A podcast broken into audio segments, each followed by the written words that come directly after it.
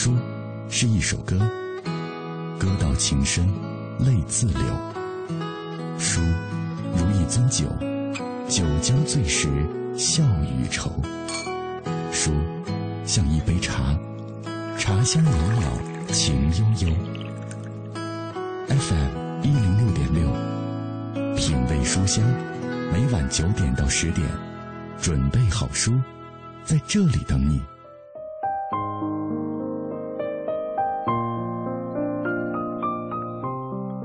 每天我的面前都会有不同的嘉宾带来一本本的好书，茫茫人海，虚无感无可更改，但是却有那么多坚持写字的人陪着我们一路向北，吹大风，看风景，想到这些就会有一种安慰和美好。问候各位，欢迎你又在晚上九点钟继续锁定小马的声音世界。这里是品味书香。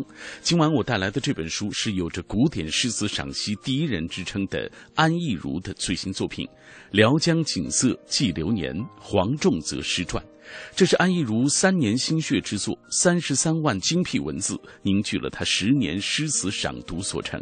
那这本书通过对黄仲泽诗歌和人生经历的精辟评析，并将其与秦汉以来最优秀的诗人、最经典的诗词做对比，真实重现了这位诗歌圣子的才华和他悲婉曲折的一生。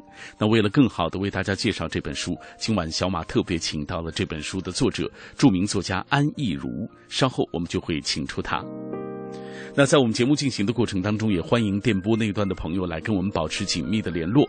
微信参与的方式是微信公众平台上搜索“文艺之声品味书香”，微博参与的方式就是在新浪微博中搜索“品味书香”或者“小马 DJ”，你就可以在第一时间找到我了。今天晚上我们的互动话题就请各位来说一说你读过的印象深刻的安义如的作品吧。安义如的作品，它是以细腻深入的古典诗词的赏析而独树一帜，影响非常广泛。更因为《人生若只如初见》一书被广大读者所熟知。他的代表作品还有《当时只道是寻常》《思无邪》《陌上花开缓缓归》，还有《惜春记》。观音美人何处？世有桃花等等。今天晚上欢迎各位来分享你读过的安逸如的作品。当然，在今天节目的开始啊，在正式请出安逸如之前，那按照惯例，我们还是要先来关注今日阅读观察。今日阅读观察。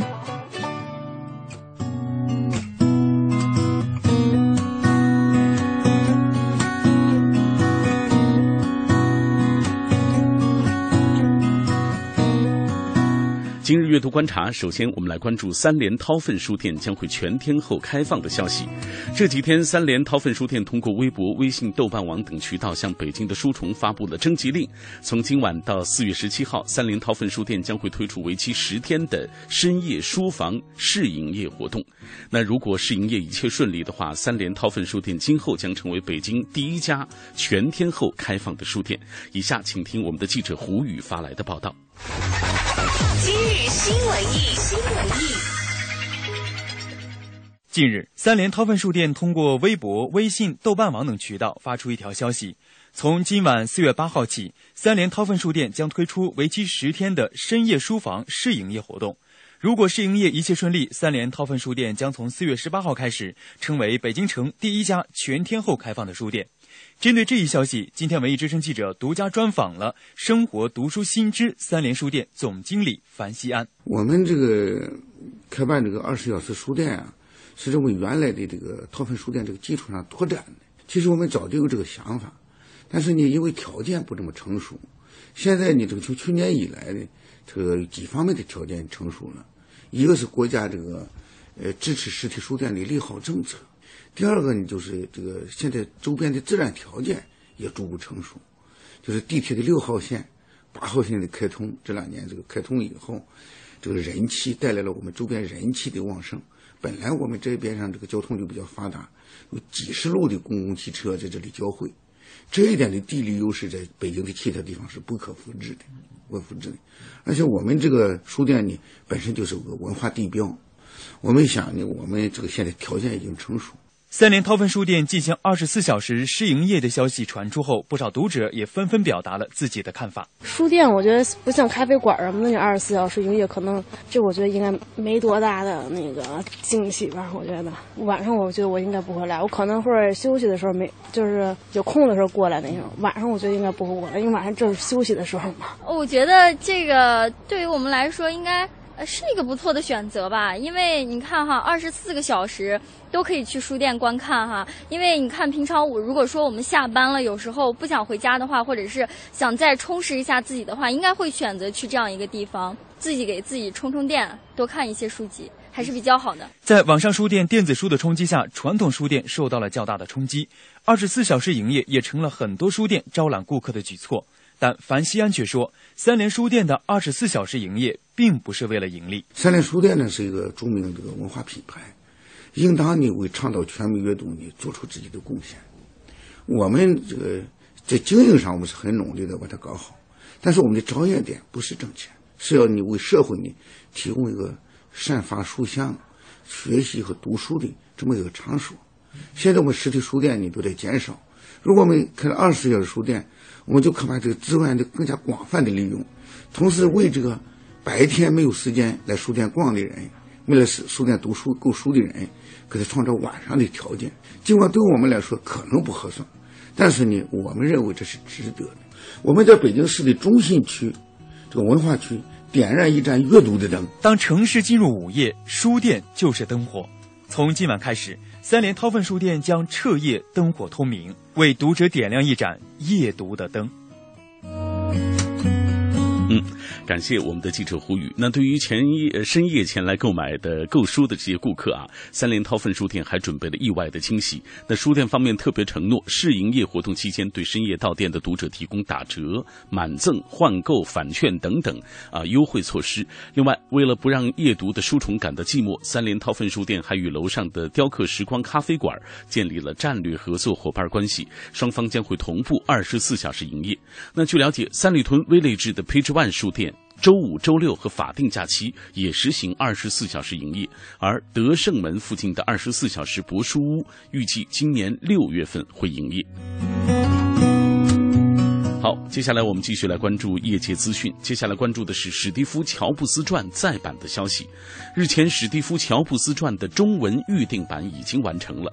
史蒂夫·乔布斯传的简体中文版于二零一一年由中信出版社出版。出版方称，该书上市两年多，畅销了二百万册。二零一三年九月，撰写该传记的著名作家沃尔特·艾萨克森将他最新撰写的后记增补到了传记当中。美国出版方西蒙与舒诗瑟。舒斯特公司推出了史蒂夫·乔布斯传的修订版，并且把封面更换成了年轻乔布斯的头像。中信出版社也随即展开了修订增补工作，除了翻译啊添加的后记，也尽力的弥补了该书上市之初在译文翻译方面的一些遗憾，并加入了热心读者的意见反馈。好，接下来我们要来关注的是著名作家方方的新作《涂自强的个人悲伤》遭到质疑的相关消息。芳芳的中篇小说《涂自强的个人悲伤》于二零一三年初发表之后，在文学界内外产生了广泛影响，并且被中国作家杂志和中国小说学会分别评为了二零一三年度最佳中篇小说奖第一名和第三名。但是近日，书评人翟业军以书信的方式提出了自己的批评意见。翟业军认为，方方的这部涂自强的个人悲伤是一篇粗糙的、生硬的、虚假、落伍、做作的小说。他集中并且放大了方方与底层生活根深蒂固的隔膜，称他在写作时不可救药的心不在焉、自以为是。他说，这部作品再清楚不过的表明，您自以为您生活在世界之中，其实您只是生活在自己的世界当中，您一直在涂自强他们的世界之外。对此，作家方方目前暂未做回应。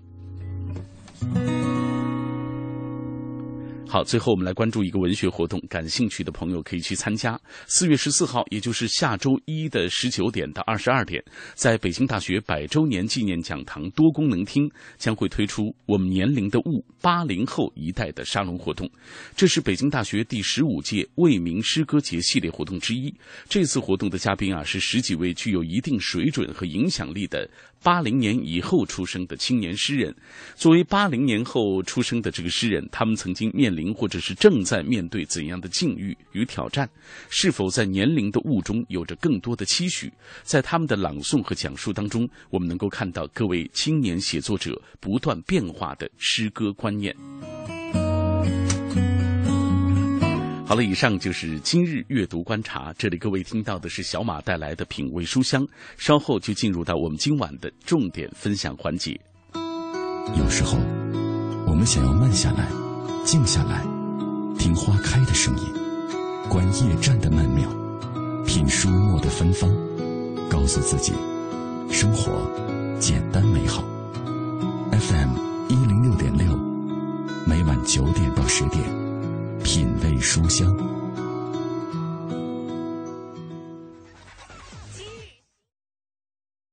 欢迎各位继续锁定 FM 幺零六点六，这里是中央人民广播电台文艺之声的品味书香节目。剪一段流年的时光，握一路相随的暖，把最平淡的日子梳理成诗意的风景。那今天晚上，小马为大家带来的这本书是有着古典诗词赏析第一人之称的安意如的最新作品《辽江景色记流年》黄仲泽诗传。《辽江锦瑟记流年》黄仲泽诗传是古典诗词赏析第一人安意如三年心血写著，三十三万精辟文字凝聚十年诗词赏读所成，首度真实还原天才诗人黄仲泽的曲折一生。四次星辰非昨夜，为谁风露立中宵？十有九人看白眼，百无一用是书生。爷后相思空一水，重来回首已三生。这些闻名遐迩的诗句都出自清代第一诗人黄仲泽之笔。他是诗歌奇才，可惜无缘生于唐宋，虽有才华，但与时代格格不入。他英年早逝，却留下两千余首传世诗章。评价赞仲泽诗俊逸豪放，神接李白，绚丽迷离，似李商隐。在本书中，安意如以他那一贯细腻优美的文笔，通过对于黄仲泽诗歌和人生经历的精辟评析，并将其与秦汉以来最优秀的诗人、最经典的诗词做对比，真实重现诗歌圣子悲婉曲折的一生。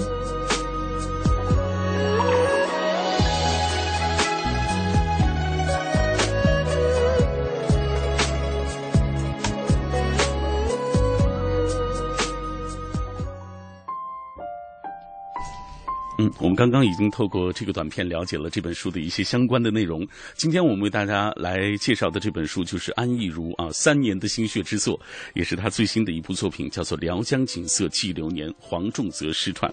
马上我们就请出安意如，你好，安意如。你好，主持人好，听众朋友大家好。嗯，这一路风尘仆仆来的不容易啊。对对对，辽江景色。对对对对对，也和这本书很像啊。对。来姗姗来迟，那人恰好到。对，呃，那有一段时间没有看到你的消息，再看到的时候，我们看到了这本新书，真为你感到很高兴啊。嗯、对，这本书，我想肯定很多人和我有一个有一个疑问：嗯、黄仲泽他是谁？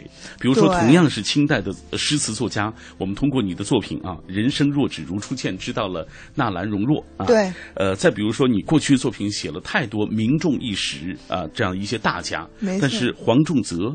为何人？他的诗作有哪些？很多人不知道，来给我们大家介绍一下。首先，必须要跟大家去了解的是，这样一个人，他只是在现代不著名，他在当时是挺著名的。他是乾隆年间的著名的诗人，嗯，然后呢，在当时就很被文人跟学者认可。在民国的时期，也有很多的大家很喜欢他的诗，比如说郁达夫、瞿秋白、金岳霖这些人都是他的粉丝，没错，经常去吟诵他的诗，或者说诗风也受他的影响。所以他只是不在现在这么出名，但他还有很多诗呢，也是脍炙人口的。比如说那个，嗯，似此星辰非昨夜，为谁风露立中宵。嗯，比如说全家都在秋声里，九月衣衫未剪裁。对。比如说来日茫茫愁如海，寄与西河快着边。嗯。再比如最有名的一句是那个十有十有九人看白眼，百无一用是书生。那很多我读到这句话的时候，大家会很惊讶，恍然大悟。哦，对，原来是他写的。没错，没错，这样的一个感觉。然后更加让人觉得很很很有说头的是。这个人他其实是中国古典的诗歌在清朝在他那个身上得到一个集大成的体现。嗯，就是他身上有那个李白的诗诗歌里面有李白的气质，也有杜甫的气质，也有李贺、李商隐，甚至他跟纳兰容若之间的一诗一词的互相呼应，因为他们俩身份也是呼应的。对，一个是名门名门的贵族公子，一个是寒门的那种有志的寒士。对，这个。这个身份是有呼应的，然后两个人都是英年早逝，都是才华横溢，对，只是艺的方向不太一样。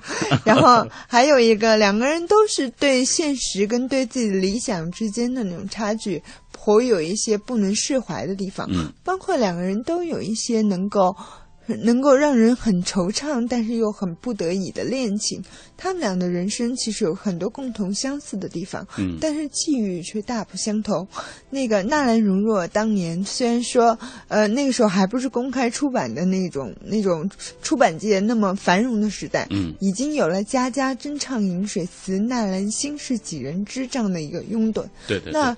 黄仲泽的诗集在他生前身后几经刊印，都屡遭波折。嗯，这个也是，也是导致他不被后来的人所特别知道的一个原因。但是他在清朝的诗人当中是诗集刊印最多的，并且在清朝来讲有一个算一个才子。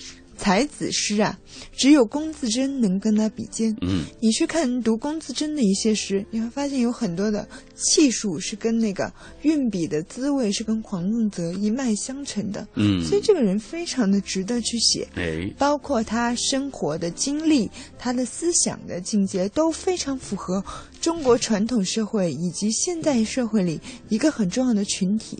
就是寒门士子，嗯，这样一个默默的挣扎想往上走，但是可能又会被现实所局限、所打压的这么一个有才的这么一个庞大的群体。那在我以前的书里，我会更多的去写到一些非常有名的诗人，然后去剖析他们的内心跟情感。这次这本书的利益跟以往不同的地方，或者说有突破，也是困难的地方，就是更加是着眼于士这个集。这个团体，嗯，或者这个群群体，然后让他们的思想的局限跟高度。都能跟现代人有所呼应，有所了解。你看，通过安一如的介绍，我们就知道黄仲泽只是我们现在这些对我们这些读者不知道而已。其实他在那个时代，呃，包括之后的民国时代，有很多大人物啊，对，很多非常这个我们眼中非常有名的这些大学问家，没错，都是他的拥趸。那以下我们通过一个短片来详细的了解黄仲泽他的奇人奇诗。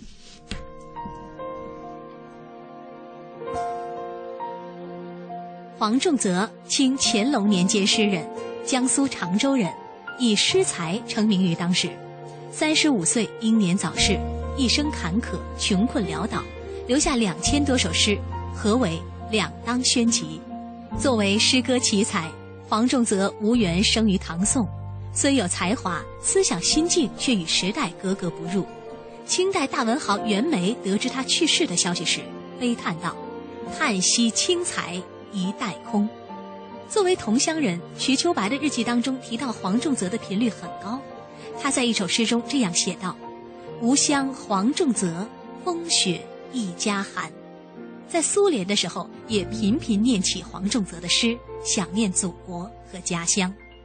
郁达夫以黄仲泽为主角写出经典短篇小说《采石矶》，郭沫若评价郁达夫这篇文章是夫子自道。金岳霖晚年常念黄仲泽的诗句：“敲立是桥人不识，一心如月看多时。”据说是怀念林徽因。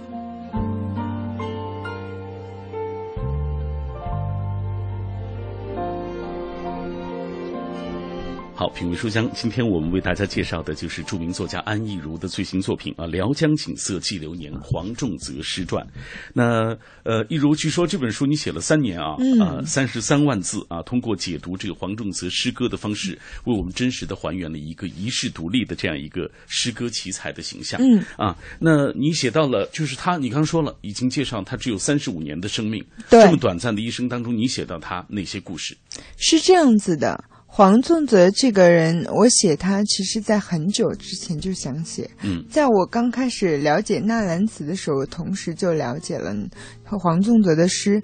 那我是觉得黄仲泽的诗跟纳兰词都是清代文坛的诗歌的代表嗯，作。诗词双璧。诗词双璧，对。但当时二十一岁，二十一岁开始写诗词赏析的我，只能驾驭那种嗯少女情怀比较浓重一点的，像纳兰容若的词那样贾宝玉式的忧愁。嗯，对这种世人的忧愁呢，我是不能够太太呃太娴熟的去理解跟驾驭的所以我放弃了写黄仲泽。然后黄仲泽写他三年，其实并不是说三年都在写，这三年我写了别的书，嗯比如说我的《日月》跟《再见故宫》这两本书，但是一直没有回到古典诗词赏析的这条路上来，所以未免让人觉得你有点不务正业。然后终于悟了回正业呢，就给自己找了个冷门，嗯找了一个偏门的诗人去写。但是我就如我刚才强调的，他的诗作是不为人知，但但不代表没有价值。嗯甚至来说，他只是不为现代的人知，不是不不为咱们过往的人知。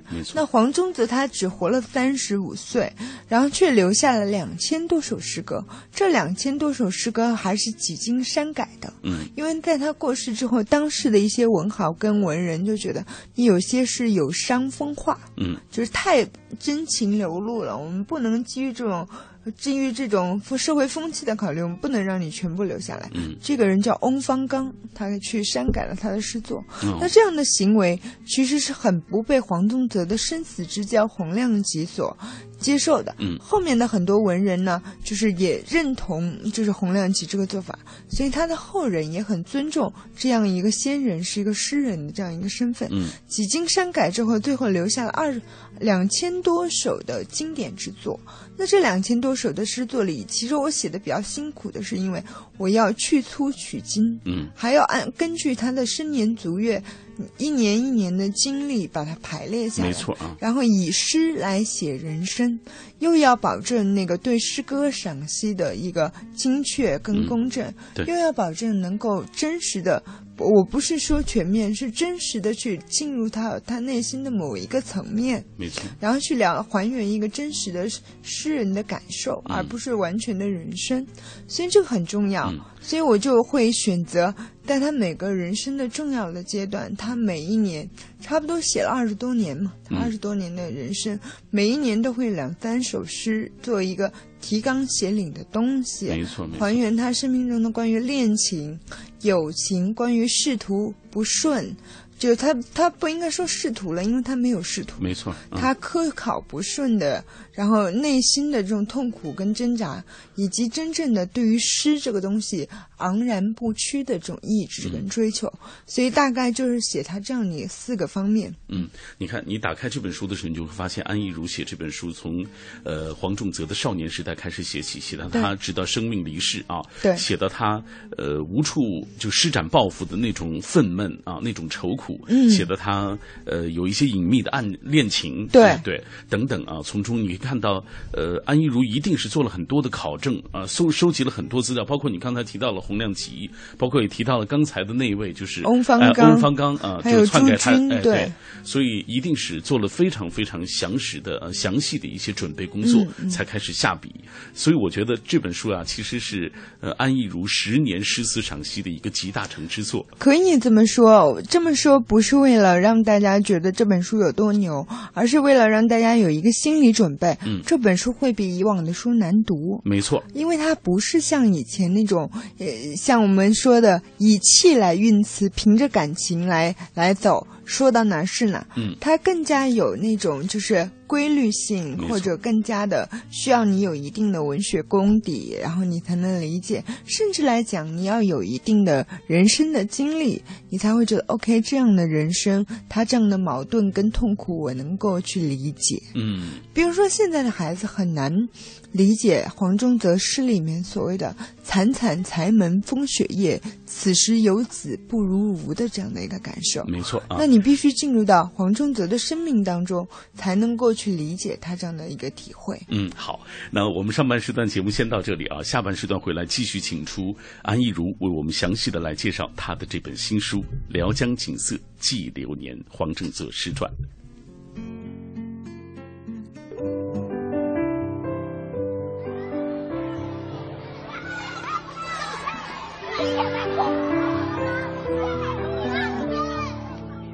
他们是我的朋友，他们是一些人眼中的弱势群体。我没有了胳膊，但是我热爱游泳。我没有了双脚，但我最爱的运动是打篮球。我听不到，也看不到，但是希望我的琴声能让你微笑。我和你不一样，我和你一样，我们是最好的朋友，平等相待，用心传递你的爱。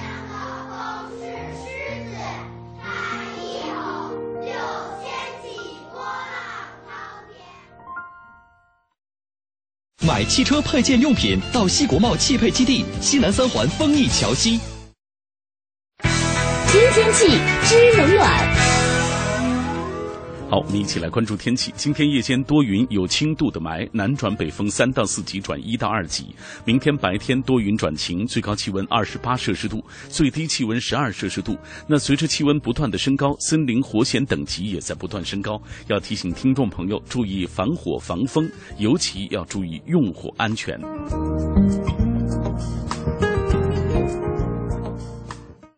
人保电话车险邀您一同进入海洋的快乐生活。我最近发现，好多人特别拽，想起来我就来气。你说说，这帮人验车有人代办，事故车有人代管，修车他们不花钱。北京三百多家 4S 店直赔，随便挑地儿。最可恨的是，买车险还比别人少花百分之十五啊！还有大礼包给他们，他们凭什么？凭什么？唉，谁让人家打人保电话车险投的保呢？四零零一二三四五六七都存上，咱都打。欢迎收听海洋的快乐生活。大家好，我是海洋。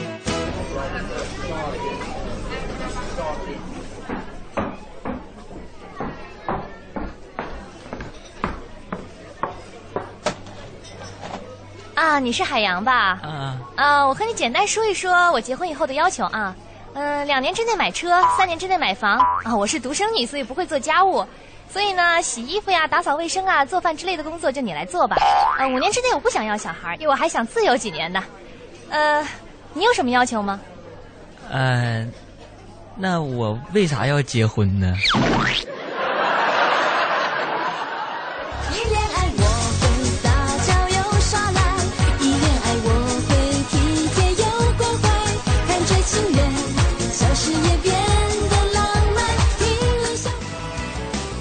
的快乐生活，下个半点见。海洋的快乐生活由人保电话车险独家冠名播出。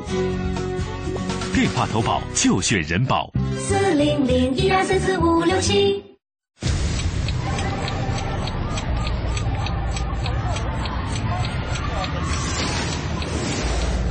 一天之中行色匆匆，我们应该还没失去清晰坚定的方向。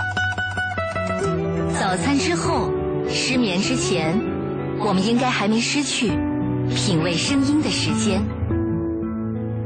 新文艺新青年。新文艺新青年。FM 一零六点六。文艺之声，文艺之声，我们在真实不过的北京上空，北京上空，在你脑海中分贝最高的调频，为你留一个。温暖的地方。斯泰在阅读中发现智慧的钥匙，惠普尔在阅读中找到人生的灯塔，高尔基在阅读中收获生活的伴侣。品味书香，梳理文字，书卖人生。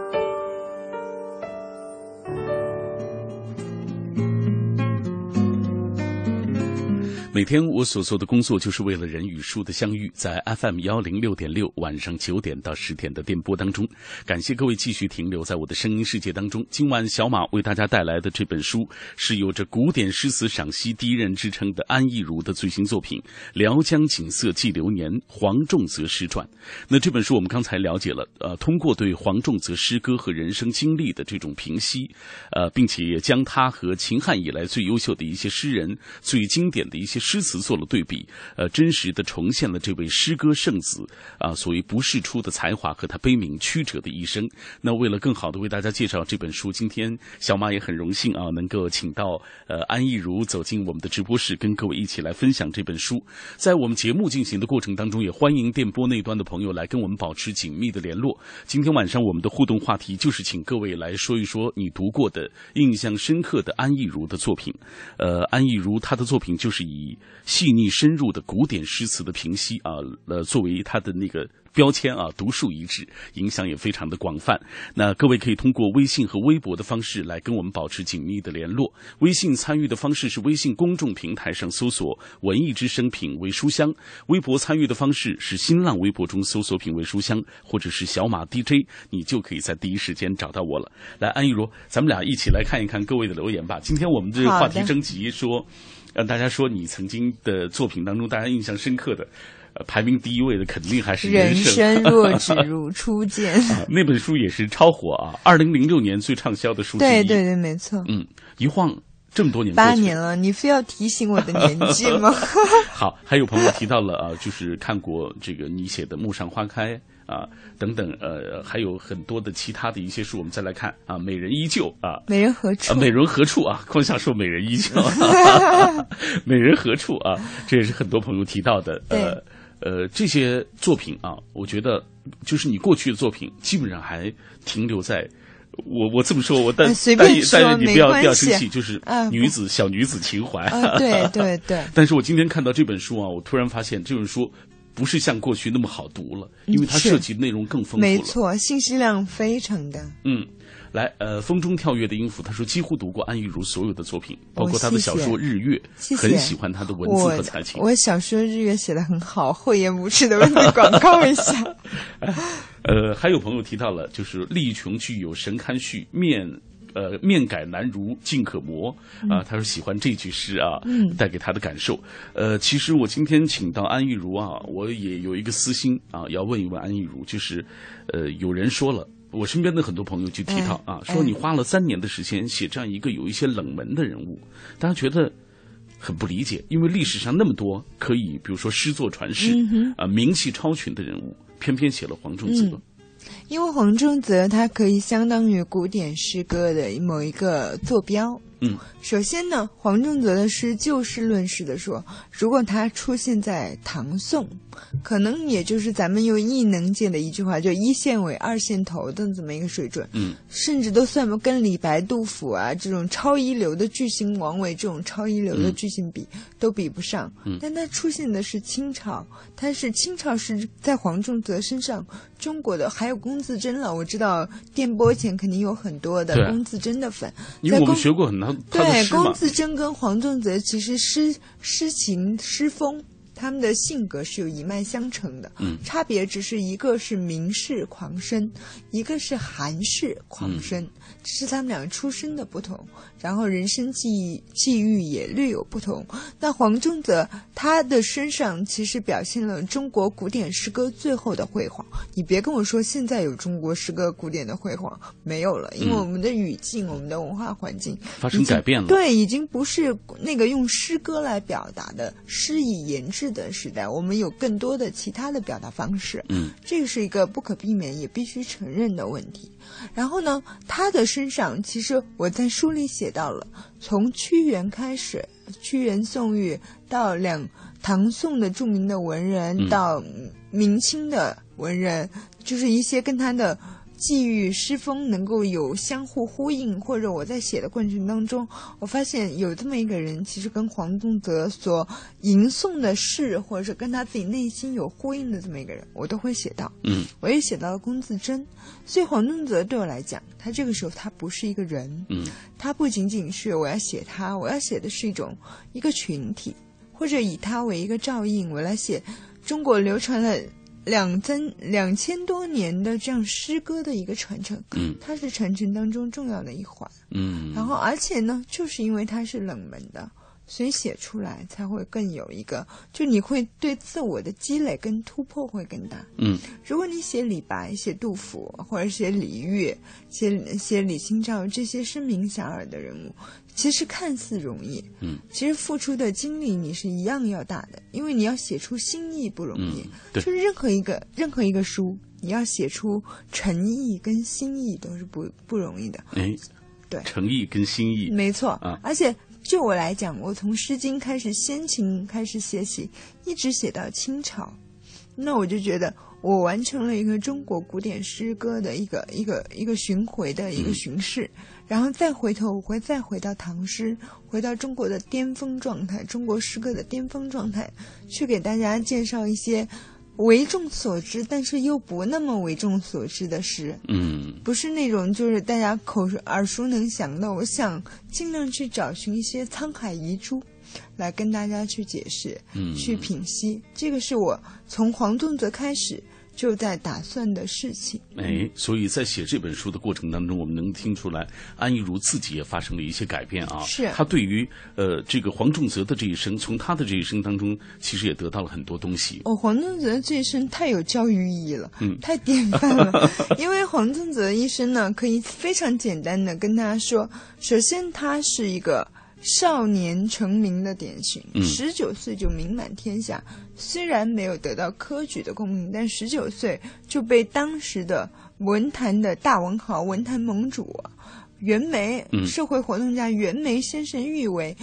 金李白就是嗯。今天的李白，对，非常自豪的说啊，你是今天的李白啊，特别高兴，评价非常对高啊。非常高。嗯。然后他一生当中，其实诗有酒有无数，不管老幼对他的才华都是非常非常认可的。他那些就是雇佣他的恩主、他的长官，嗯对他也是非常包容、非常信任的。他一辈子其实没在这方面吃过亏。嗯他是这么一个人，所以我们说他倒霉，也仅仅说他是在科举、科科呃科举上有所不利，嗯然后一直不能随愿。然后呢，黄宗泽的性格，你去研究他是你会发现，他其实是真正的诗人的秉性。他除了当好一个诗人之外，他什么都做不好，就跟李白一样。李白老觉得自己能够为君谈笑尽胡沙，是安邦定国之才。其实哥们儿除了喝酒，除了斗酒诗诗百篇之外，你真的啥都干不好，啊一点政治觉悟没有，一点跟同僚相处的技巧都没有。嗯我这种人就天生是赤子之心，嗯，所以也注定了他们的命运。对他不适合当，就是他不当官是他的福气，他当了官是他的不幸。嗯他不当官，他能写诗，还能写出很多让我们特别共鸣的诗。对，比如说“先逢茫茫两未成”啊，“只知独夜不平明”啊，或者是“来日茫茫愁如海”这样的一些脍炙人口的诗句。对他当了诗人，而当了官，他就磨灭了他的诗才。没错。然后呢，历史上这样的人也也大有非。常多，嗯非常多。然后也也在这种取舍当中挣扎的人特别多。他其实我一直觉得，人生如果真到了没有选择的境地，是非常好的一件事儿，因为你不用选了，嗯你就这么一条路走吧，嗯一条道走到黑。最怕是两难之选，这条路看着也挺好，那条路看着也挺好。那黄宗泽其实是因为他的孤独，因为他的才华，步入了一条只能成为诗人、绝世诗人的路。嗯然后因为又在清朝，所以导致他的才华又显得更加突出。他在唐朝还没那么突出，嗯对对对所以这也是他的幸运。所以他的遗世独立也决定了他在诗情方面的这种才华。没错那今天我们非常高兴能够请入，请到安逸如做客我们的直播间啊，跟大家一起来分享他的新书《辽江景色记流年》嗯黄仲泽诗传。以下我们透过一个短片来详细的了解安逸如的作品。安逸如，八零后自由写作者，他的文笔清新自然，以细腻深入的古典诗词赏析独树一帜，影响广泛，更因《人生若只如初见》一书为广大读者所熟识。这本书也一度成为2006年最为畅销的书籍之一。代表作品有《人生若只如初见》《当时只道是寻常》《思无邪》《陌上花开缓缓归》《惜春记》《观音》《美人何处是有桃花》《日月》《再见故宫》等。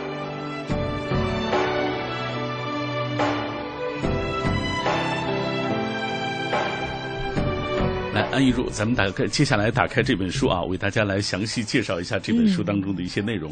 其实我觉得打开这本书之后，呃，就是过去熟悉你文字那些人会有一点点讲怎么讲，就是我们说读的可能有点困难啊。而且这本书太坑了。呃这本书其实是我的出版商太老实、太实诚，三十三万字，按照现在正常的出版规律，应该是两本书分上下册。对他们为了回馈读者，让读者觉得买的物超所值，然后把三十三万字弄成了一本书，对对对所以这本书极厚。极厚，哎，对，而且打开这本书，处处能看到你的那种旁征博引。比如说，拿卷一的这个《少年义气》来说，你通过解读他的这个少年行，写到黄仲泽渴望建功立业的那种心情，但是又不仅仅写了黄仲泽，你还写了唐人的边塞诗，对，呃，宋代的那个边塞词等等。你看，让人很惊叹于你对古诗词的这个了解。这本书其实都是这样。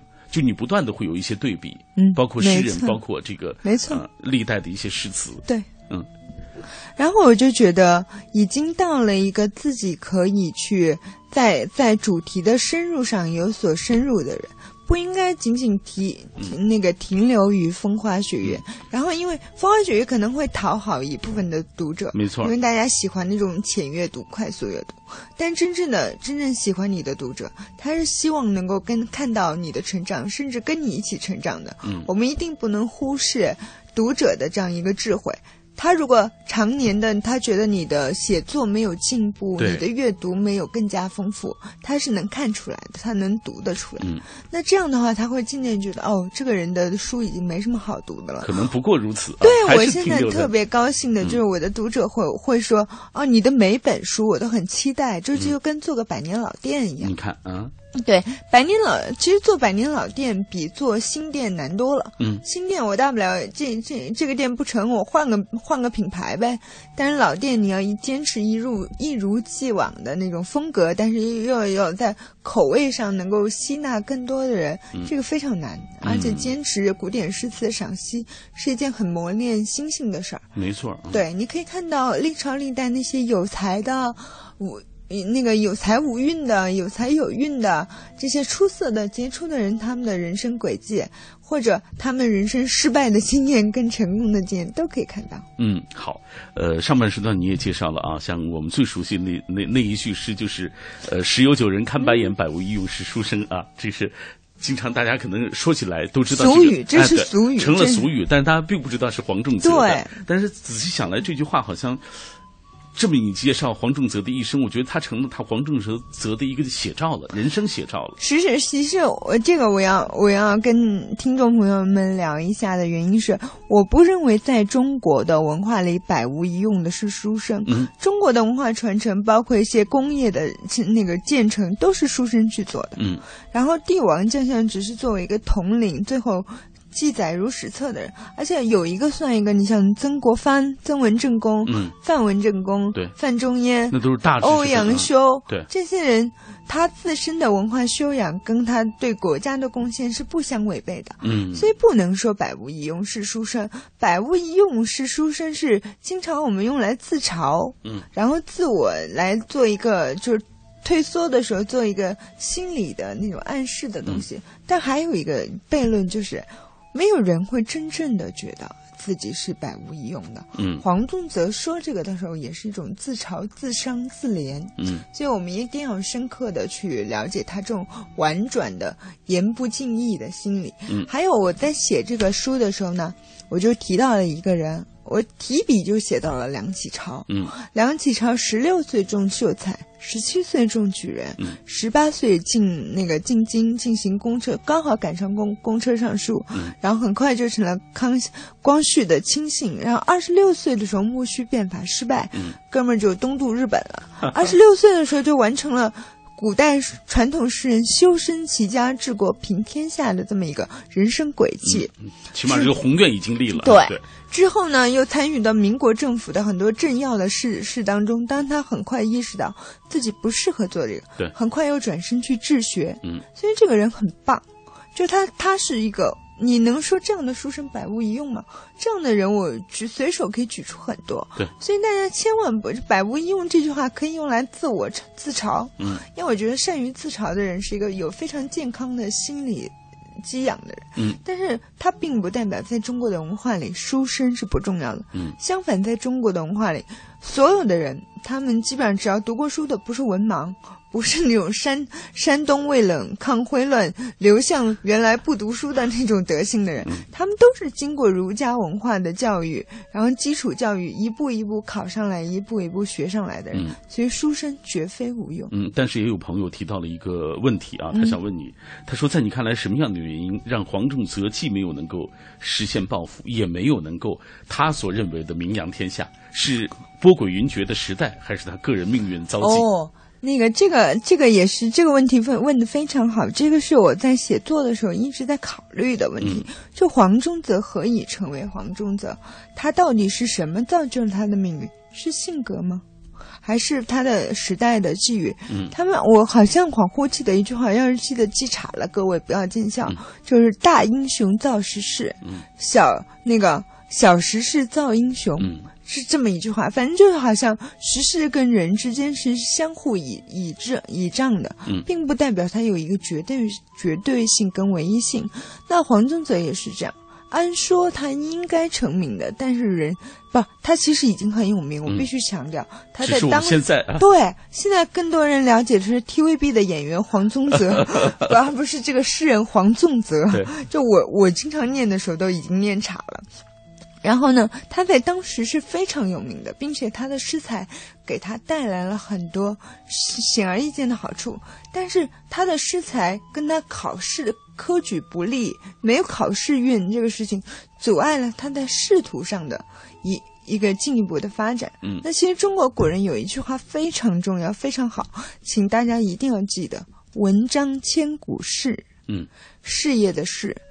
仕途一时荣，嗯。当官只是一时的荣耀，嗯。了不起三代，就父子同朝为官，或者就延续光耀门楣。嗯。但是文才情，嗯，对文章就是留，我们可能已经不记得黄仲泽了，嗯但我们还记得他的诗诗作嗯对，这个就是真正的价值。就是有一天人家不记得安意如也没关系，只要你小时候读过安意如的书，觉得哦，我重新重拾了对古典诗词的某一点点普，就是简单的兴趣，我都觉得是功德无量。对，黄仲泽也是这样。就黄仲泽，你要说他不幸吧，他确实不幸，他有那么好的才华，但仅限于诗才。这个人为人处事非常幼稚的。嗯。非常任性，非常幼稚，嗯。他不适合做举个例子来，相当，就是大家应该如果对他的长官不太熟悉，但对他长官的身份应该很熟悉。他长官叫朱军啊，不是艺术人生那朱军，是竹字头一个均匀的均。嗯。朱军先生呢是嘉庆皇帝的老师，嗯，这个人呢，外放时当官，他的幕僚就是就是黄宗泽。黄宗泽少有才名，朱军又很爱才，嗯多年以以来就把他揽为幕下，然后什么事儿其实都不让他干，嗯基本上就做一些简单的文书工作。就这么着，这哥们儿还抱怨连天，觉得哎这个不舒服，我熬折了我的心情，就是那种不该高傲的地方狂高傲。然后朱军对他是非常爱护的，很包容他。非常包容，嗯，再也找不到这么好的 boss，这么好老板了。然后呢，黄宗泽就经常跟同僚之间就发生矛盾，嗯然后呢，有时候还负气出走，就这么着。然后朱军还一直罩着他，一直罩着罩到朱军去过世。嗯就这么一个这么一种性情，他其实非常不适合当官的，因为他不会跟人相处，他非常的行为举止非常的发自内心。我们说的好听是纯真，说的不好听就是任性。我想怎么着怎么着。恃才放旷。对，恃才放旷，狂这个词嘛，我觉得挺好的。但是你要看狂在什么样的程度。有人问我，你这么说黄宗泽，你是不是不喜欢他？相反，我不喜欢他，我干嘛写他呀？对。但是我对喜欢是理智的，我能看得出他的好，他的不好。嗯，他不幸不幸在哪儿？他不幸不幸的性格。对。那咱们说性格，性格其实人是这样，小是小的时候，你的性格是由你的际遇去决定的。嗯。大的到大了，就是你的际遇，你的你的性格去决定你往后的际遇了。嗯嗯嗯，尽管这个黄仲泽他的这个性格已经影响到他的人生命运了啊，嗯但是瑕不掩瑜，他的诗诗情才华，那这这个真的是今天像安逸如所说的，就是说是呃，应该说最顶尖的那些诗人当中行列当中的一位了啊。对，第一梯队的。嗯然后另外就是大家可以看看黄仲泽的诗，你会觉得有很多感同身受的地方。比如说，他说“读书击剑两无成，慈父中年牧马青”。比如说，他很很多抱怨的，就是那种牢骚抱怨的词，在很多时候我们不能才知得展，不能够抱负得展的时候，我们一定会特别心情低落的时候，一定会非常有认同感。嗯但我们要很快的从这样的一个思路跟那个感觉当中走出去。